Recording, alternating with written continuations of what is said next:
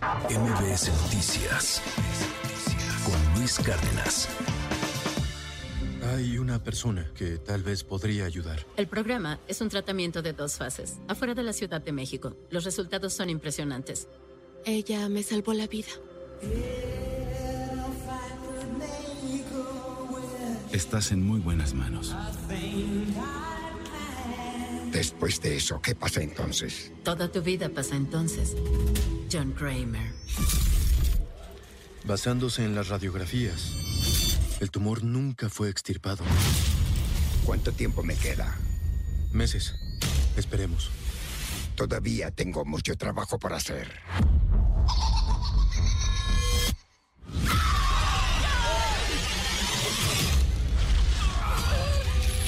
Ya viene So 3. No, ¿cuál 3? So 10. No, yo me quedé en la 3. Este, hay gente que le encanta esta película, So, el juego del miedo. Y me da mucho gusto porque pues participa en, en un papel importante. Joshua Okamoto es eh, un actor mexicano, está aquí con nosotros. ¿Cómo estás, Joshua? Bienvenido. Muchas gracias, Luis. Buenos días. Muy contento de estar por acá y poder platicar un ratito de So X. ¿Qué se siente estar en una película de, de ese tamaño? Fíjate que me siento... Es un blockbuster, ¿no? Es un blockbuster, sí, es, es, es Hollywood, es una franquicia en su máxima expresión, está, está llegando a su décima entrega, lo cual es, es, es un mérito en términos de franquicia, ¿no? Llegar a una décima película y tener enganchado al- a los espectadores. Me siento, me siento muy contento y, y sobre todo con, con muchas ganas de que puedan ya ver la película que ya se estrena hoy a nivel mundial. Ah, órale, hoy es el estreno en, Hoy es en el todo, estreno. en todo el mundo. ¿Cómo lo hiciste para entrar ahí? Fíjate que fue mediante un proceso de audición, fue un proceso de casting, digamos, te convocan. Ok. Y en este caso nos convocaron a muchos, prácticamente a casi todos mis colegas. Y el casting iba de un minuto de gritar, un minuto de llorar Ok. y un minuto de perder el control. Entonces, desde el proceso de audición te dabas cuenta un poco al universo que te ibas a enfrentar, ¿no? Y, y cómo tenías que interpretar. Un minuto de gritar. ¿Así en ese orden? Así en ese orden. Un minuto de gritar, un minuto de llorar y, y después pues ya estás hasta el. Queque. Un minuto, sí. Ellos le denominan el, el freak out, ¿no? El, el- como perder el control, el estar exacerbado y demás.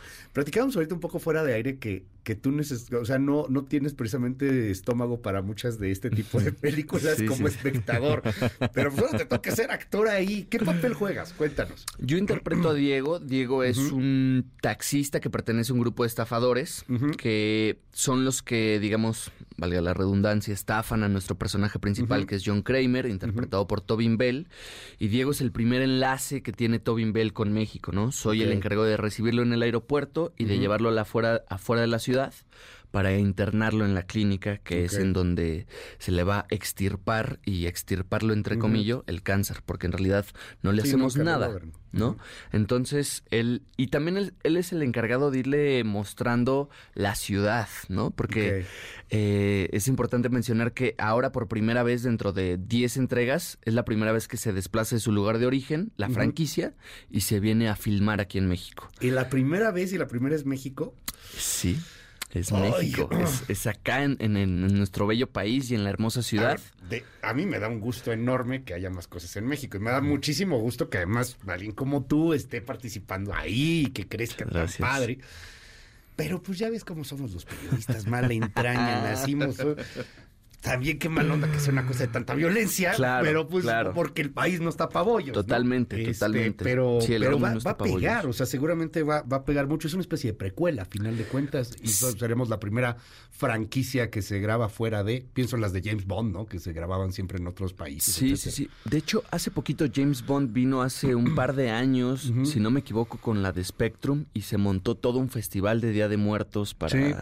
para Hace filmarla. mucho más. Hace un, sí, hace De, un poco más. ahí se, de ahí empezó el desfile de Día de Muertos. Hace como siete años creo que fue. el- Sí, la- de la hecho hubo una crítica de que parecía que tenían que venir para que nosotros reforzáramos tradiciones, bla, bla, bla y, Y demás. se pagaba, se paga por ese tipo Total, de franquicias. totalmente. Este, no sé si, no creo que haya sido el caso de, de esta en particular, pero el, el- el mostrar la ciudad, el, el estar en, en este papel, pues me imagino que es un timbre de, de orgullo en tu carrera, ¿no? Sí, to- totalmente, eh, vaya que lo es, es, es un logro, pero más allá del beneficio personal que pueda representar participar en una franquicia como esta, en, en mi utópico, en mi imaginario, sería, lo ideal sería que sea una ventana para que el resto de la industria global volteara a ver a México y vea que es una ventana con llena de talentos tremendos, no solo en términos actorales, ¿no? O sea, directoras, escritores, Claro. productores, bla, bla, bla. Y siento que cada vez más industrias están volteando a ver acá al país y están interesadas en venir. ¿Cómo estás viendo la chamba hoy? Porque se ha desatado el tema de, de los actores. O sea, tienes a los actores ultrafamosos. Este, tú pues estás haciendo una carrera, vas, vas creciendo. En esa misma silla donde estás, en la mismita, estuvo Yalitza Aparicio antes de que fuera famosa. Ok. Ya cuando fue famosa ya no vino. Pero antes de que fuera famosa, ahí estuvo, yo platiqué con ella, me acuerdo hace ya muchos años. Porque pues, era una, una revelación interesante, ¿no? Este, eh, pero, ¿cómo es la chamba del, del actor hoy día que tiene que, que ir a audicionar, que tiene que buscar? Con todo lo que se ha desatado, ahorita con la huelga de actores que continúa en Hollywood la semana pas- la semana que entra a lo mejor ya se resuelve. ¿Cómo es el día a día? ¿Cómo, cómo, cómo se, se- se vive, se sobrevive?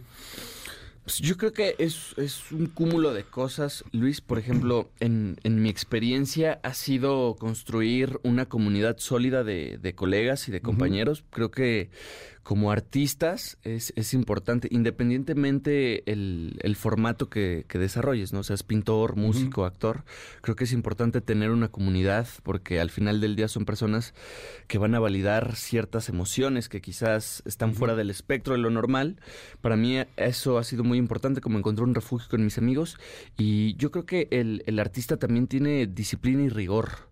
Yo creo que sí existe algo como tal, ¿no? Todo el tiempo hay que estar leyendo, entrenando el cuerpo, entrenando las emociones, ¿no? Porque al final del día eh, mi trabajo es contar una historia y representar un personaje de manera verdadera. Y para eso implica mucho trabajo, tanto físico, emocional y psíquico. Entonces yo creo que un poco el, el labor del actor es eso, ¿no? Estar como con preguntas más que con respuestas, aunque suene un poco, podrá sonar hippie quizás o, o demás, pero No, yo, yo creo que esa es un poco la línea que yo he, yo he intentado seguir. Porque eh, de pronto se menosprecia el, el arte, el arte en general. Eh, a mí eso me, me- me entristece francamente. Y, y en el caso de los actores, insisto, pensamos en los ultrafamosos, pero el actor del día a día, el que, el que hace realmente muchas cosas, el que está haciendo las, la, la parte de la película, el que está, o de la serie, etcétera, pues a veces la, la, la sufre, la sufre bastante. Sí, y, y la carga, la carga es tremenda. Por ejemplo, en, en So, el desafío era acceder a estos estados emocionales altos, límites, y sostenerlos durante un periodo de, de rodaje, ¿no? Que pueden ser dos, tres meses o un día de llamado, que son 12 horas aproximadamente. Y el desgaste es real, ¿sabes? Por más que sea una ficción y una película, tu cuerpo llora, tu cuerpo suda, gritas, corres, te hiperventilas y al final del día todo ese tipo de emociones sí atraviesan el cuerpo. Lo, lo que yo digo es que la ficción sí atraviesa el cuerpo al final del día, ¿no? Ayer murió Michael Gambon, este, que entre otras cosas hizo Dumbledore, pero era un Sí, actorazazazazo tremendo. inglés. Eh, y, y hay mucho, creo que también eh, desprecio de pronto eh, eh, de, de la gente este, cuando, cuando hablamos de lo que tiene que estudiar un actor. Hay también algunos actores que no estudian nada, Sí, ¿no? Y, y se nota. Este, háblanos un poco de eso, o sea, ¿cómo es preparar, cómo es estudiar teatro en serio? ¿Cómo, cómo es meterte a estos temas? Fíjate que yo, eh, yo soy egresado de Casa Azul, que es una escuela de artes escénicas, y pues Digamos. ¿Están en la Condesa o ya no? eh, ahorita se movieron a Tlanepantla, Ah, donde se encuentran los estudios Saludos allá a Casa Argos. Azul. Saludos hasta allá, Casa Azul. Eh, digamos, es un proceso, pues, es una carrera como cualquier otra, ¿no? Son, son tres años y llevas una tira de materias como movimiento corporal, voz y dicción, eh, interpretación, que digamos sería actuación, que esa, esa materia es muy amplia, ¿no? Tiene que ver mucho, integras cuerpo, voz, mente, llevas este, literatura dramática, cine, verso, digamos, llevas una, una tira de materias enorme que te permite tener herramientas para desempeñarte en cualquier formato, teatral, televisivo, eh, en el cine, en lo que tú quieras prácticamente. ¿Te gusta más uno que otro?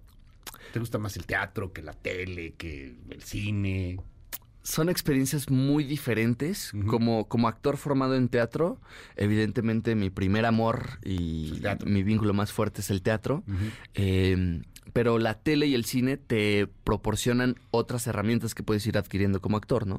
Que es este trabajar ante la cámara, modular la energía eh, y ofrecen otro tipo de proyecciones. ¿Tienes algún personaje que te gustaría interpretar? En teatro, por ejemplo. En A lo teatro, mejor clásico, a lo mejor este no tan clásico. fíjate que me gustaría mucho hacer a nuestro queridísimo rey de Escocia, Macbeth. ¿Ah, sí? Me, me gustaría mucho. ¿Eres Shakespeareano. Me gusta mucho ese personaje, ¿no? Y, y yo no he visto buenas puestas de, de Macbeth en México, la, la neta, perdón, pero no las he visto. Hace a lo mejor no he ido. Hubo una de. Mauricio García Lozano que me gustó un montón. Fíjate, ahorita está en cartelera una adaptación Ajá. de Macbeth que se llama Mendoza, de una compañía teatral que se llama Los Colochos, Ajá. que para mí es de mis adaptaciones favoritas de. Ah, la voy a de ver. obra. ¿Dónde Sí. está? ¿Te, te O sea, acuerdas? me parece, si no mal recuerdo, tienen temporada en el Shakespeare, en el teatro, Ah, en mira, Foro además, Shakespeare. en el Foro Ajá, En Shakespeare. el Foro Shakespeare, ajá. ¿Cómo se llama? Mendoza. Mendoza. Además, las adaptaciones son muy buenas. Las adap- Me- y esta adaptación es increíble, ver, increíble, increíble. Y la recomiendo un montón. Sí, Pues sí, sí. echarnos ahí una vuelta. Sí, sí, sí. Oye, ¿qué, qué sigue en tu carrera, Joshua? Fíjate, Luis, que estoy. Este domingo me voy a Coahuila, voy a grabar una ópera prima. Las óperas primas es cuando, digamos, el director o la directora debuta. Es, es su primer largometraje. Voy a estar por allá cinco o seis semanas. Yo creo que con eso cierro mi año. Y el año que viene tengo un par de estrenos. Tengo Los Reyes del Oriente, que se va a estrenar por Netflix, que es una serie que protagonizo. Y luego tengo cinco largometrajes que se estrenan en 2024. Entonces va a estar lleno ahí de estreno. ¿Cinco largometrajes? Cinco, largo- cinco películas se van a ir estrenando a lo largo del, del 2024, de las cuales tres fungí como actor y como productor también, ¿no? Ok. También es algo ¿Qué que tan, me qué interesa. tan fácil es producir ahora? O sea, a ver, ciertamente se ha abierto el mercado, pero también se ha abierto la competencia muy cañón. Totalmente. Y también sigue siendo un reto, pero eh, ¿cómo, ¿cómo ha cambiado esto? De pronto veo chavos como, como tú, porque estás muy joven. ¿Cuántos años tienes? 28 años. Sí, no manches, súper Sí, joven. sí, sí. Este, y que ya tienen este asunto cinematográfico de series o de producción, y, y es un asunto global. Claro. O sea, Netflix te va a ver todo el mundo. Lo que creo es que es importante mantener como una, una parte de la carrera que sea independiente. ¿Por qué? Porque no le respondes a plataformas ni Claro. a clientes. Entonces lo que el cine independiente nos permite o me permite como actor es justo eso, como explorar otras historias que no están sujetas a aprobación de nadie y que tiene que ver más con inquietudes propias y producirlas hace que eso sea más fácil. Entonces siento que es como parte de las búsquedas que estoy ahorita, ¿no? Estoy intentando hacer desde proyectos como So hasta largometrajes muy independientes, como estoy en una etapa, digamos, como curiosa actoralmente, ¿no? Quiero probar, contar historias, ver qué tan, explorar géneros. Qué padre. Pues vamos a seguir muy de cerca tu carrera, Joshua Okamoto. Muchas, muchas gracias Muchísimas por estar aquí gracias, con Luis. nosotros. Rómpete una pierna o las dos y pues a darle. Oye, este, hablando de rómpete una pierna, ¿te destripan o algo? Eh, Digo, o sea, pues, no tengo esa duda. por supuesto que sí, por supuesto que me ponen a jugar, me ponen ahí a jugar, pero los Sí, no, no, a que, que fueran verlo, a ver el sí desenlace duda, porque así de es, es interesante, sí. Sí, sí, sí. Por ahí podrán ver gritos y, y mucho sudor y lágrimas y esfuerzo. Por So supuesto que 10. sí, So 10. 10, no inventes. Sí. Sí, no, yo pensé, creo que se había muerto el protagonista y entonces ya eh, se había acabado este asunto, pero no, regresa y ahora además en México. Joshua, felicidades, gracias por estar con Muchísimas gracias, nosotros. Luis. Muchas gracias. MBS Noticias con Luis Cárdenas.